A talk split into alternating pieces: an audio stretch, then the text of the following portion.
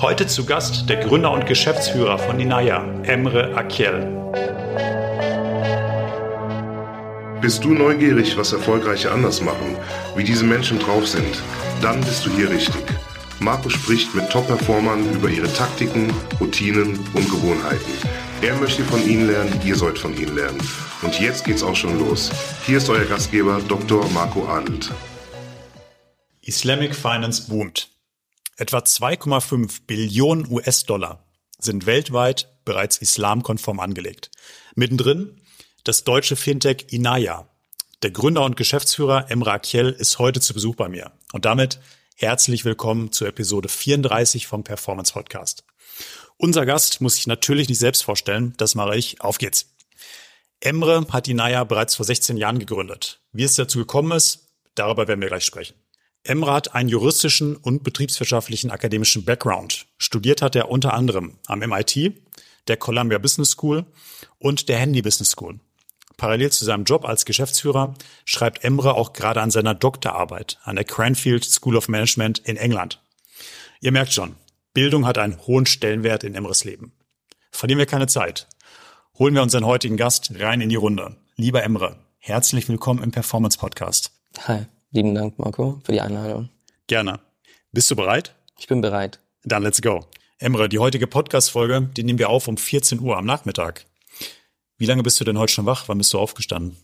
Wir haben jetzt äh, ungefähr 14 Uhr. Also ich äh, denke, dass ich äh, jetzt seit gut äh, sechs Stunden wach bin, also so gegen 8 Uhr. Mhm. Ja. Nimm uns mal mit. Was passiert bei dir in der ersten Stunde, nachdem du wach geworden bist? Also das Erste, was ich mache, ist, äh, ich kann mir einen Kaffee und äh, bin dann ziemlich in meinen Gedanken vertieft. Und der Kaffee aus einem Siebträger? Ähm, manchmal ja, manchmal muss einfach der Vollautomat herhalten, mhm. äh, wenn es schnell gehen muss. Aber ich muss so sagen, er ist ganz gut und äh, erfüllt seinen Zweck.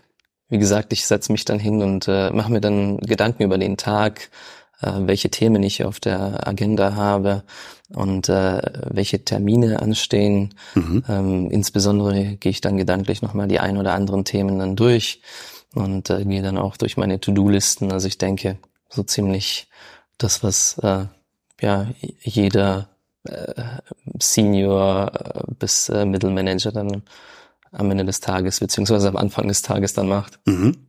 Wenn du einen Tag wie heute hast, 8 Uhr aufstehen, passiert das natürlich oder brauchst du immer einen Wecker? Das passiert tatsächlich äh, ziemlich natürlich. Ähm, die innere Uhr, die funktioniert. Und ähm, egal wie spät ich dann ins Bett gehe, ich ähm, bin dann doch äh, wach. Okay. Wie viel Stunden Schlaf brauchst du normalerweise, um dich wohlzufühlen? Um mich wohlzufühlen, brauche ich acht Stunden. Es funktioniert aber auch äh, mit sechs. Unter sechs wird's kritisch. Okay. Wie äußert sich das dann, wenn du zu wenig geschlafen hast? Ich werde kontraproduktiv. Okay.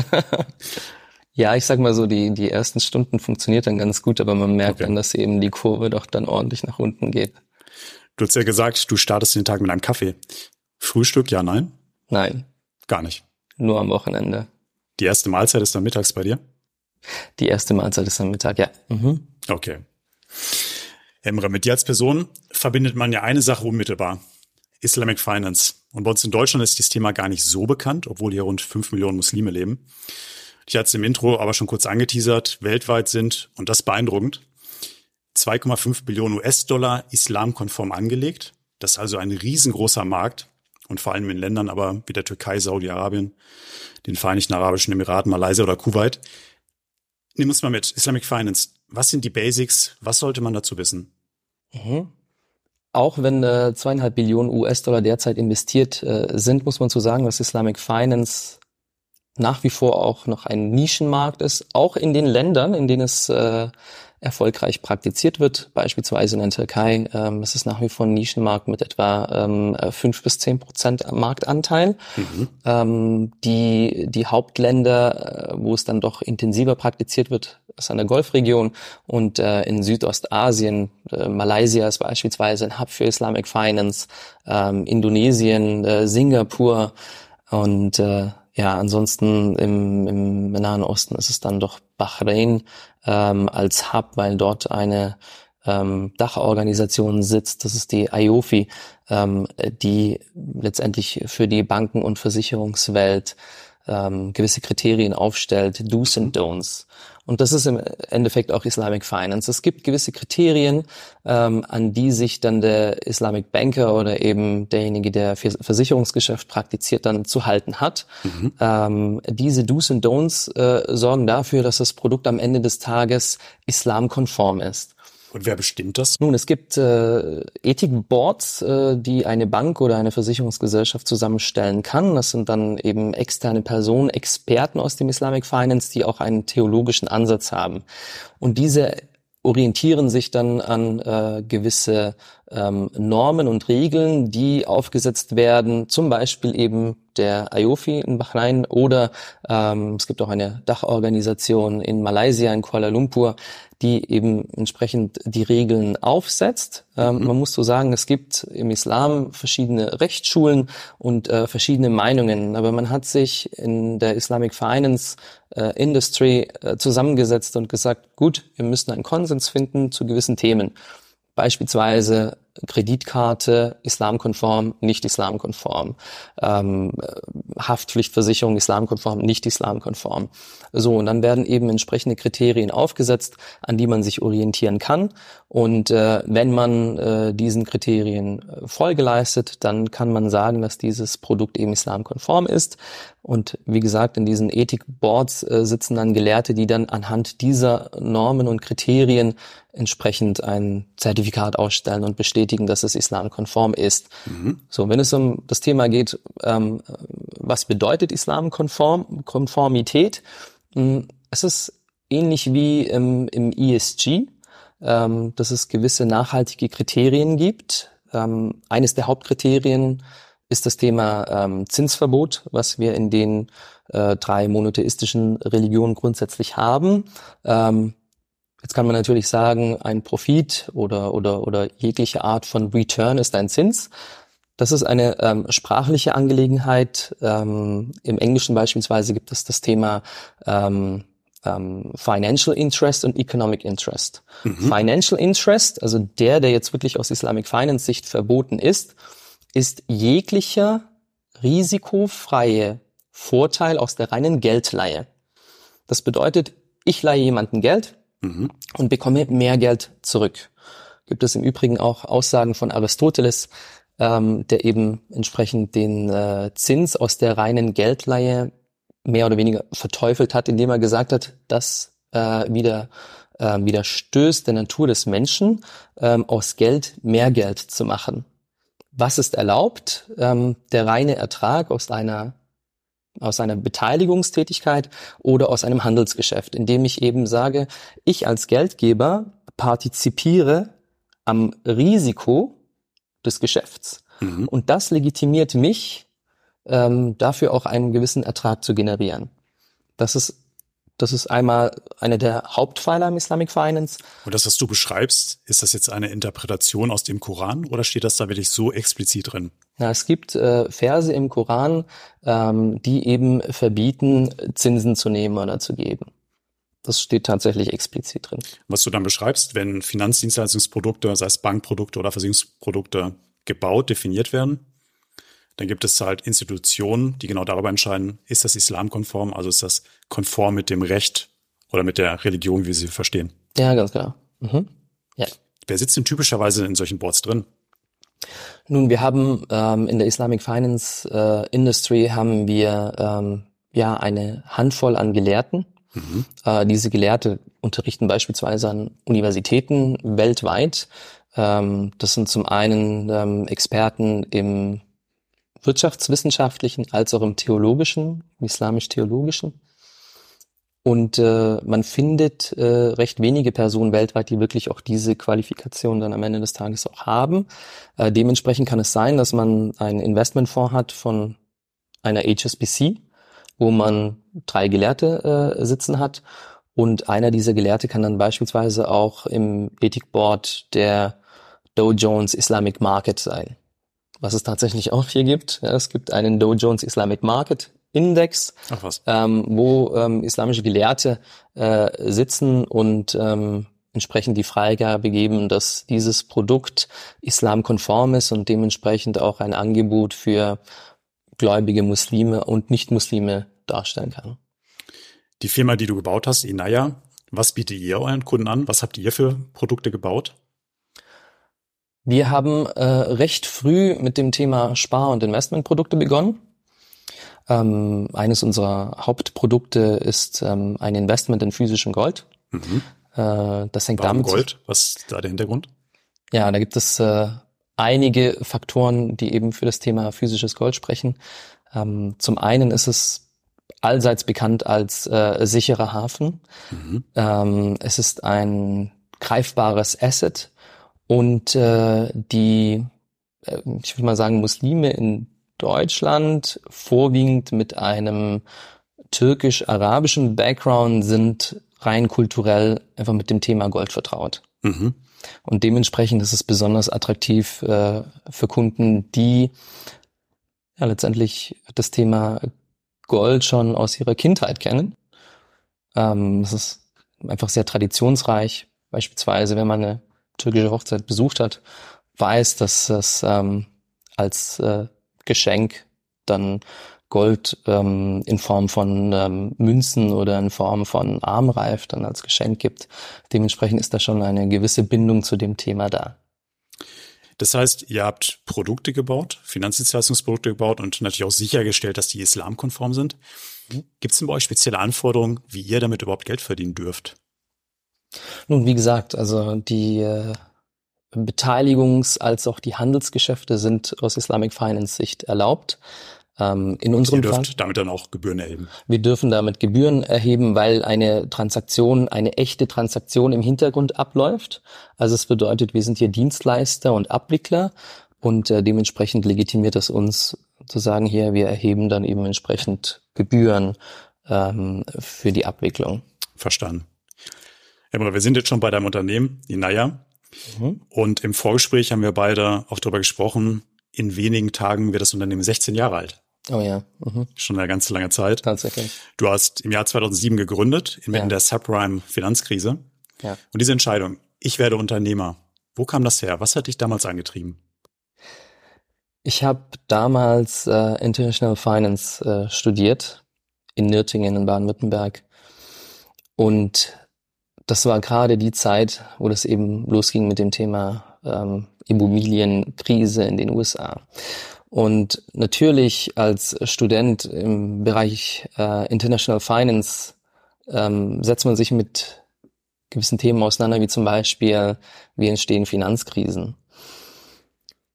Und ein Punkt, der mich sehr geprägt hat, eine Situation, die mich sehr geprägt hat, war äh, der Besuch von äh, Uto Bader, äh, dem Gründer der Bader Bank.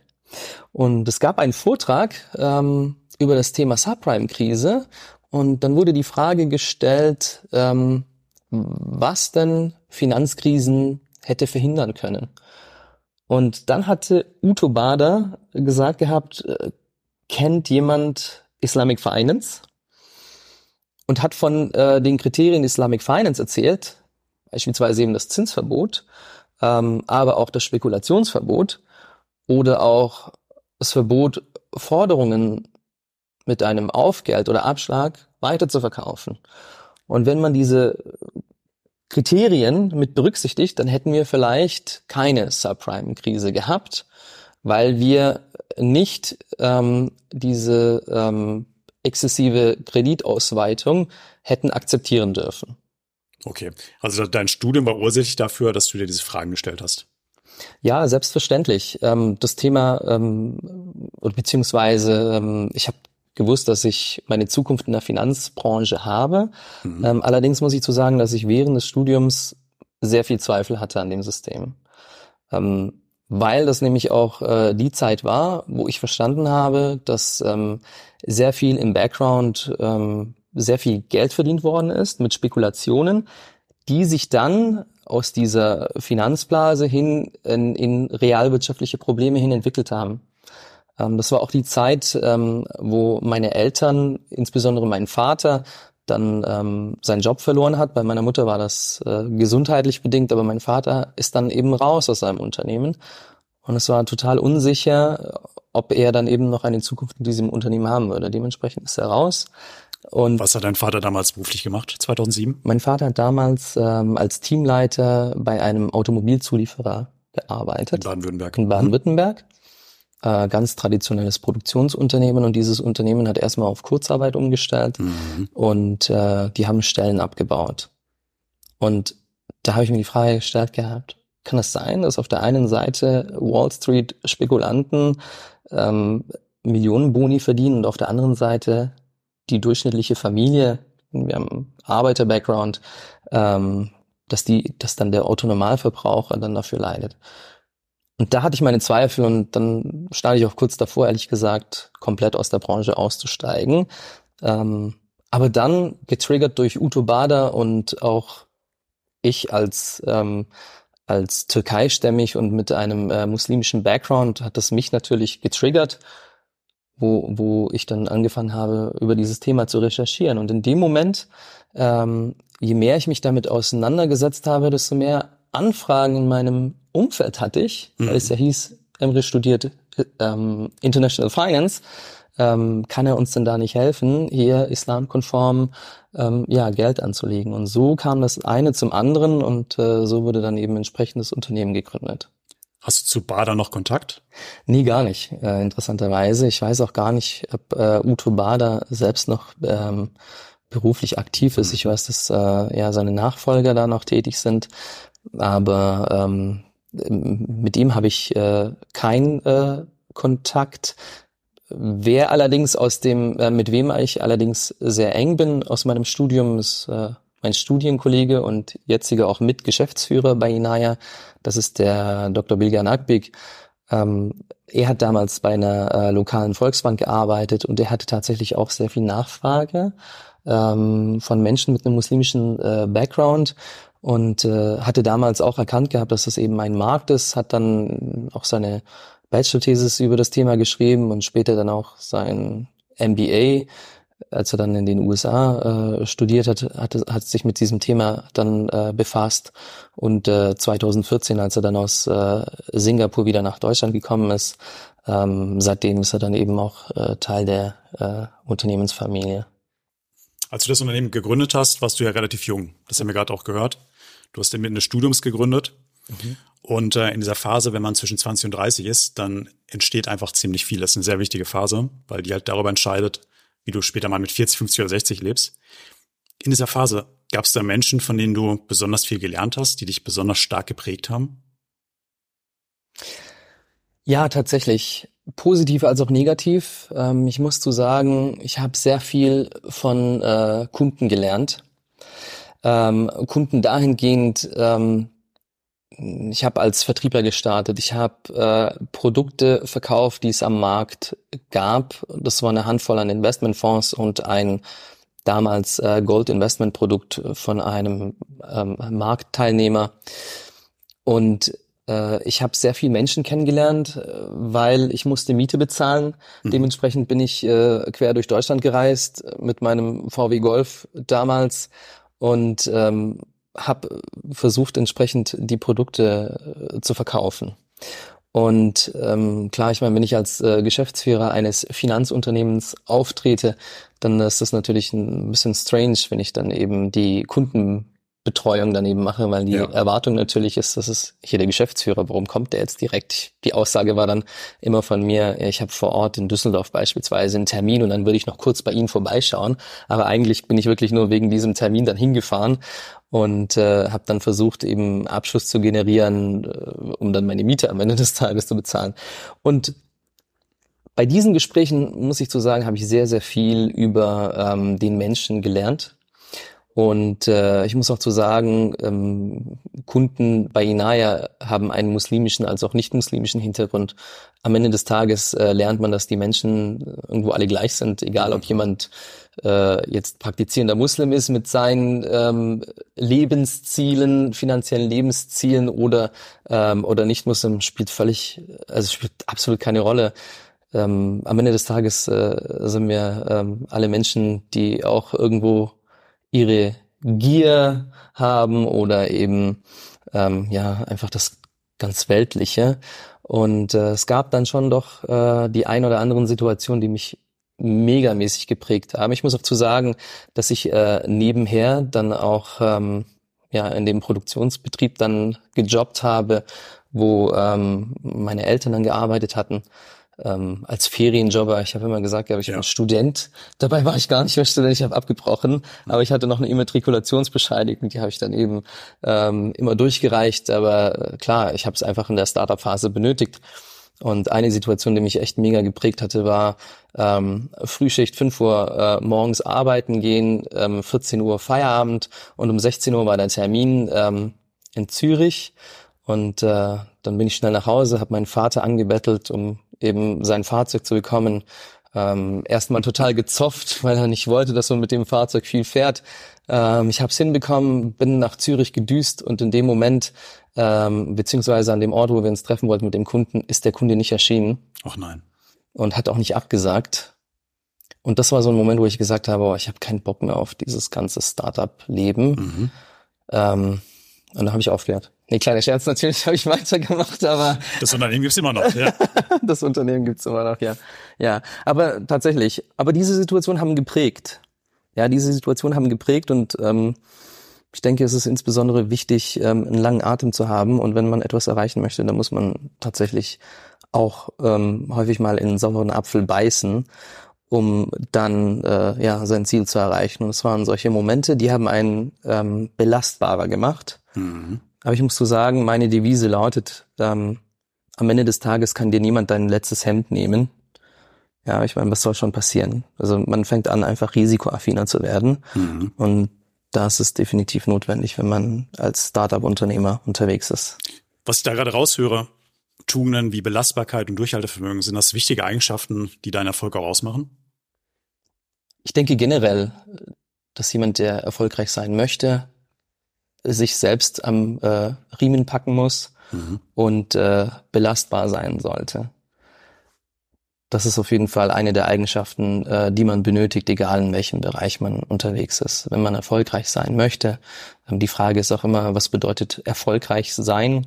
Ähm, ganz ich, individuell. Ja, mhm. also ich denke, dass, äh, dass ich noch sehr, sehr viel zu tun habe. Ich äh, würde mich jetzt nicht als äh, so der super erfolgreiche bezeichnen. Ich würde sagen, wir sind äh, ein Unternehmen, das äh, nachhaltig orientiert ist und äh, unser Ziel ist es, wirklich langfristig europaweit oder weltweit äh, den Menschen die Möglichkeit zu bieten, ähm, nachhaltig äh, ihre Finanzen zu managen. Und auf diesem Weg sind wir, aber wir haben noch sehr, sehr viel zu tun. Es gibt noch sehr viel Arbeit. Ähm, aber grundsätzlich würde ich sagen, dass ähm, Erfolg auch ein äh, Weg sein kann. Und wenn man on track bleiben möchte, dann sollte man einen langen wirklich langen Atem haben und äh, auch mal Niederlagen als ein Learning akzeptieren. Mhm.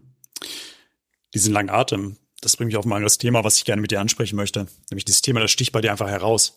Wenn man auf deinen Werdegang schaut, dann sieht man viele akademische Stationen, wie das MIT, die Columbia, die Handy Business School und jetzt gerade promovierst du auch noch berufsbegleitend in England. Mhm. Welchen Stellenwert hat Bildung für dich? Nun, es gibt äh, hier auch aus der islamischen Perspektive ähm, gibt es ja verschiedene ähm, Situationen, äh, die mich haben nachdenklich gemacht. Äh, beispielsweise der erste äh, Koranvers hieß äh, Ikra, was so viel heißt wie lies. Und, äh, und der Prophet äh, Mohammed hat gesagt, Wissen ist Pflicht für den Muslim und die Muslime. Also nicht nur, was man jetzt vielleicht rein vorurteilstechnisch annimmt, für den Mann, sondern auch wirklich ja. für die Frau. Und, äh, und interessanterweise ähm, die erste Universität des Islams wurde auch durch eine Frau gegründet. Und äh, dementsprechend verbinde ich sehr viel mit dem Thema Wissen. Und äh, ich bin der Meinung, dass wir kontinuierlich lernen äh, im Laufe unseres Lebens. Jemand, der sagt, ich weiß alles, äh, ist nicht ernst zu nehmen. Ähm, das Wissen für mich persönlich ist ein äh, Instrument, um zu gewährleisten, äh, langfristig erfolgreich zu sein. Weil die Welt ist sehr dynamisch und äh, ändert sich und wir müssen einfach diese Änderungen wahrnehmen. Und das können wir machen, indem wir aufmerksam werden. Und aufmerksam werden wir, indem wir ähm, fähig sind zu denken und, äh, und die Signale, die eben in dieser Welt äh, rumschwirren, dass wir diese auch wahrnehmen und entsprechend äh, für uns Entscheidungen treffen. Das würde ich jetzt mit dem Thema Ja.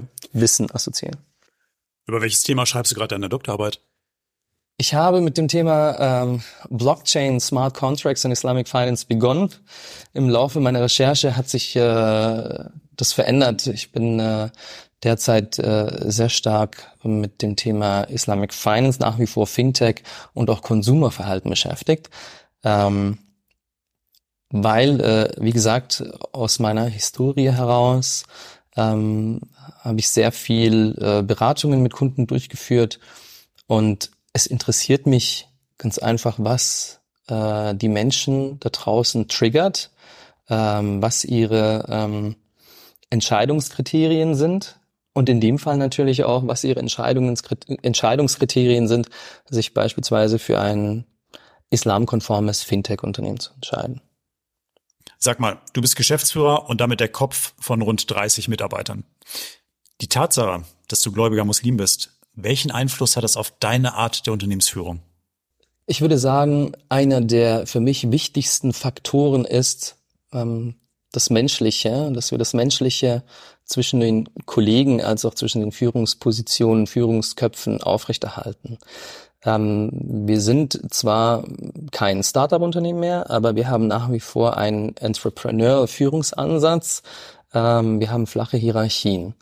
Und äh, wenn man flache Hierarchien hat, dann ähm, ist das Thema Vertrauen ähm, ein ganz wichtiger Faktor.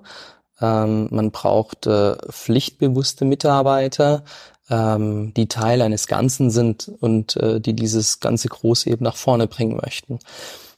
Und ähm, für mich als äh, jemand, der wertebewusst ist, ähm, würde ich sagen, dass es eine große Rolle spielt, dass wir ähm, auch untereinander ähm, mit universellen Werten, also völlig egal, ob es jetzt islamische Werte sind oder universelle Werte sind, ähm, dass wir ähm, wertebewusst sind und uns als Menschen sehen und, und ähm, dieses menschlich auch beibehalten. Was dazu führt, dass man ähm, Mitarbeitern zuhört, wenn sie Probleme haben und dass man ihnen auch Lösungen bietet. Ähm, weil ähm, nicht nur das gesprochene Wort zählt, sondern tatsächlich am Ende des Tages auch die Taten. Und äh, dementsprechend würde ich sagen, wir haben diesen Führungsstil und ich bin auch wirklich stolz drauf, dass auch meine Kollegen ähm, in den Führungspositionen auch diesen Stil äh, vertreten, ähm, das eben dazu führt, dass wir wirklich eine sehr niedrige Fluktuation haben und äh, und die Mitarbeiter auch alle sehr loyal sind. Wenn wir mal auf den Arbeitsalltag schauen, welche Kanäle nutzt du eigentlich, um dich auf dem Laufenden zu halten? Ja, als äh, Doctoral Researcher ähm, lese ich sehr viele Paper. Ähm, äh, mir ist es besonders wichtig, dass äh, Thesen, die aufgestellt werden, ähm, tatsächlich auch bestätigt werden. Ähm, ich kann äh, durch meinen akademischen Background sicherlich auch kritischer mit Informationen umgehen. Ähm, das ist für mich sehr, sehr wichtig. Ähm, ich bilde mir nicht direkt eine Meinung aufgrund dessen, was ich eben höre, sondern ich versuche tatsächlich auch mal hinzugehen und mir auch mal eine Meinung anzuhören, aber auch eine andere Meinung anzuhören. Ähm, ansonsten, ähm, ja, Informationen durch Bücher, ähm, Informationen durch äh, Nachrichten, durch, ähm, wie gesagt, wissenschaftliche Papers ist gerade jetzt rein ähm, äh, unternehmensrelevant. Äh, sind das an sich die Primärquellen, die ich da nutze. Liest du häufig Bücher? Ich würde gerne mehr äh, lesen. Ähm, Bücher, allerdings äh, derzeit eben, wie gesagt, mehr auf, ähm, auf Reports und, und äh, Papers fokussiert. Ähm, aber eine Sache, das habe ich einen Kollegen unternehmensintern zu verdanken, sind äh, Hörbücher. Ich äh, reise sehr viel und äh, dementsprechend kann ich äh, meine Zeit auch nutzen und mal äh, mir mal die ein oder anderen Hörbücher reinziehen. Mhm. Welches Buch liest oder hörst du denn jetzt gerade eben? Ja, ich bin gerade äh, dabei, ein Buch zu lesen, das heißt äh, Read People Like a Book. Mhm. Ähm, privat interessiere ich mich sehr viel für menschliche Psychologie und ähm, für Verhaltensnormen etc. Also das sind so die, die, die im Großen und Ganzen ähm, das, wofür ich mich privat interessiere und äh, ja, schlägt sich gerade halt auch in der Auswahl einer Literatur bei mir nieder. Den Link werde ich auf jeden Fall mit in die Shownotes reinpacken. Wenn dir beruflich mal alles zu viel wird, wenn du nicht mehr fokussiert bist und deine Konzentration nachlässt, was machst du dann? Ich bin ziemlich häufig in äh, Großbritannien, muss ich zu sagen, und äh, ich bin auch ziemlich häufig in London. Und äh, ich finde die Stadt sehr inspirierend. Und was ich dann äh, gerne mache, ist einfach mal durch die City spazieren gehen und nachdenken. Ähm, wenn ich mal nicht in London bin, dann äh, kann es auch mal sein, dass ich ins Auto steige, irgendwo hinfahre und für mich alleine bin und nachdenke. Ganz alleine? Ja, ganz alleine, ja. Mhm. Ja, ganz alleine. Also ich brauche das ab und zu. Ich muss einfach ab und zu mal alleine sein, ähm, um dann die Zeit zu nutzen und einfach nachzudenken. Wie sieht denn für dich das perfekte Wochenende aus, wenn es das überhaupt gibt? Das perfekte Wochenende. Gute Frage, tatsächlich. Also ich kann dir sagen, wie äh, generell mein Wochenende so aussieht im Alltag. Ähm, meine Mutter hatte eine schwere Krankheit. Äh, samstags äh, äh, gehen wir für sie die Einkäufe erledigen und dann koche ich gerne. Äh, samstags und äh, sonntags versuche ich mich dann ähm, seit neuestem mit Gartenarbeit zu beschäftigen und äh, und arbeite dann an meiner ähm, Promotion und wenn ich dann noch äh, Zeit habe, dann gehe ich eine Runde joggen oder ins Fitnessstudio oder sowas. Also es ist echt nicht spektakulär, muss ich zu sagen, aber ähm, ja, es hilft auf jeden Fall, dann die Woche zu verarbeiten. Schön, danke dir fürs Teilen. Emma, wir haben ja heute mit Schlafen angefangen und hören im Podcast immer mit Schlafen auf. Was machst du denn die letzten 15 Minuten, bevor deine Augen zufallen abends? Ich lese Nachrichten und äh, ich schaue auf Twitter, was alles so an Quatsch in der Welt passiert und hoffe, dass äh, der nächste Tag vielleicht ein bisschen friedvoller wird. Ähm, aber seit Corona irgendwie, ähm, ja, geht dann die Hoffnung zugrunde. Nee, Spaß, aber ähm, im Großen und Ganzen ähm, lese ich dann noch so, was eben am Tag passiert ist, ähm, sei es dann eben äh, Nachrichten oder ähm, irgendwelche Finanzanalysen oder solche Sachen. Also nichts Spektakuläres, einfach äh, hier der Versuch, up to date zu bleiben. Und dann geht nach Mitternacht das Licht aus. Ja, so ungefähr, ja. Mhm. Mein Lieber, unsere 30 Minuten sind jetzt um. Danke dir sehr, dass du da warst. Mhm, danke dir auch. Liebe Alles Gute für dich und dein Business. Dankeschön. Danke Bevor das Mikro jetzt gleich ausgeht, an euch da draußen alles Gute. Bis zum nächsten Mal. Ciao, ciao. Das war es leider schon wieder mit der heutigen Folge vom Performance Podcast. Wenn es dir gefallen hat, dann lass uns eine 5-Sterne-Bewertung da. Und nicht vergessen, abonniere diesen Podcast, um keine weitere Folge zu verpassen. Ich hoffe, wir hören uns beim nächsten Mal wieder. Bis dahin, denkt immer dran. Machen ist wie wollen, nur krasser.